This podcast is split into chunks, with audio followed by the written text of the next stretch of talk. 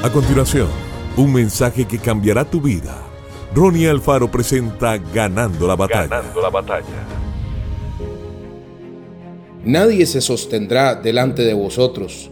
Miedo y temor de vosotros pondrá Jehová vuestro Dios sobre toda la tierra que pisareis, como Él les ha dicho.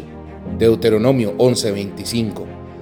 Dios está preparando a su pueblo para que no vaya a cometer los mismos errores del pasado pues por causa de haber dado lugar al temor, estuvieron divagando 40 años en el desierto. El Señor les dijo que mientras continuaban el camino, Él mismo les hará sentir terror y miedo a sus adversarios. Sin embargo, dejó que ellos mismos eligieran si se quedaban con la bendición o si permanecían esclavos de la maldición.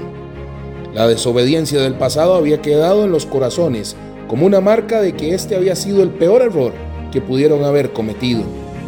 Ahora debía levantarse, confiados de todo corazón en la palabra y en las promesas divinas, de tal modo que tomaran posesión de la tierra prometida. El ser humano tiende a amoldarse a las circunstancias y conformarse con lo que ha logrado. Seguir avanzando implica dejar atrás lo conquistado para explorar algo desconocido, pues la vida de fe consiste en conquistar sin desmayar significa ajustar nuestros pensamientos a la palabra de Dios.